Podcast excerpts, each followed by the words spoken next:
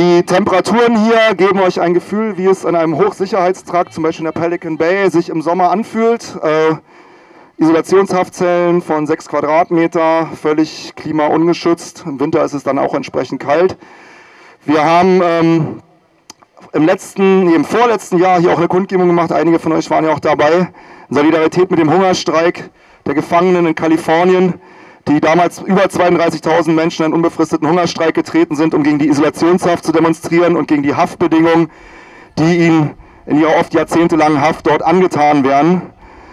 Ähm, wir wollen jetzt mal ein wenig auf den Hintergrund dieser Kämpfe und auch dieser enormen Zahlen von Gefangenen eingehen.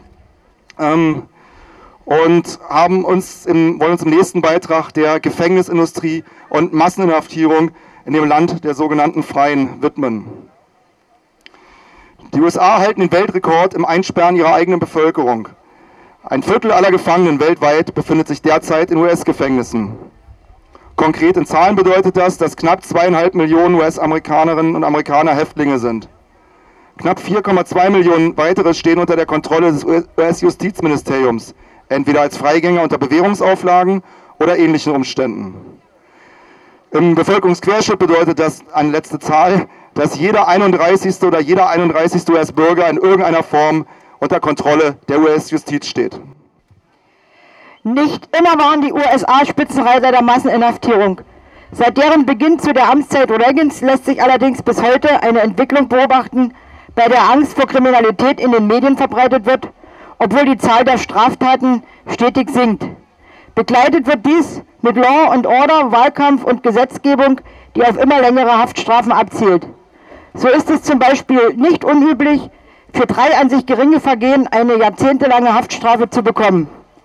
Durch diese Politik hat sich die Zahl der Häftlinge in den USA in den letzten 30 Jahren verfünffacht. Mit welchem Ziel? Genau wie viele andere Bereiche des öffentlichen Lebens wurden auch Gefängnisse im Zuge des neoliberalen Vormarsches privatisiert. Immer mehr Gefängnisse sind heute im privaten Besitz und erfüllen keinen anderen Zweck, als Profite zu erwirtschaften.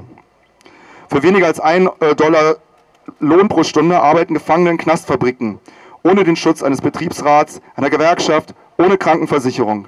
Das wenig verdiente Geld bleibt meist in den Knästen, wo es für Gebrauchsgegenstände wie Briefpapier und Essen ausgegeben werden muss. Ähnliche Bedingungen bestehen aber auch in vielen staatlichen Gefängnissen. Diese Form der Beschäftigung ist nichts anderes als Zwangsarbeit.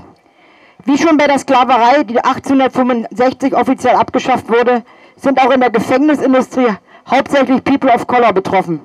Obwohl sie nur 20 Prozent der Bevölkerung der USA ausmachen, stellen die People of Color die Mehrheit in den Gefängnissen.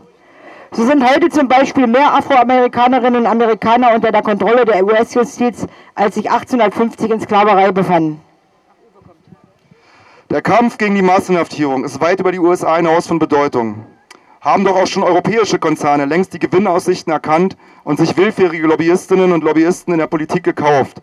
Der Mannheimer Konzern Bilfinger Berger zum Beispiel holte sich Essens, Hessens Ex-Ministerpräsident Roland Koch in den Vorstand und baut, als, baut derzeit oder hat bereits mehrere Privatgefängnisse in Deutschland gebaut. Eines ist bereits seit 2009 in Burg in Sachsen-Anhalt in Betrieb. Auch die in der NS-Zeit gegründete Sicherheitsfirma Kötter versucht zum Teil erfolgreich, Nutznießer von Gefängnisprivatisierungen zu werden. Allerdings mussten sich gerade die Kündigung ihrer Verträge durch baden-württembergische Landesregierung hinnehmen. Die Forderung nach Strafverschärfung als Antwort auf eine vermeintlich steigende Kriminalität gehören genauso zum gekauften politischen Diskurs dieser Lobbys wie das Lamentieren über eine überlastete Justiz, wenn es um die Forderung nach Gesetzesverschärfung und Privatisierung des Strafvollzugs geht. Lasst uns dieser künstlich hochgezogenen Kriminalitätsdebatte in unseren Medien eine klare Absage erteilen. Zwangsarbeit abschaffen, stoppt die Gefängnisindustrie.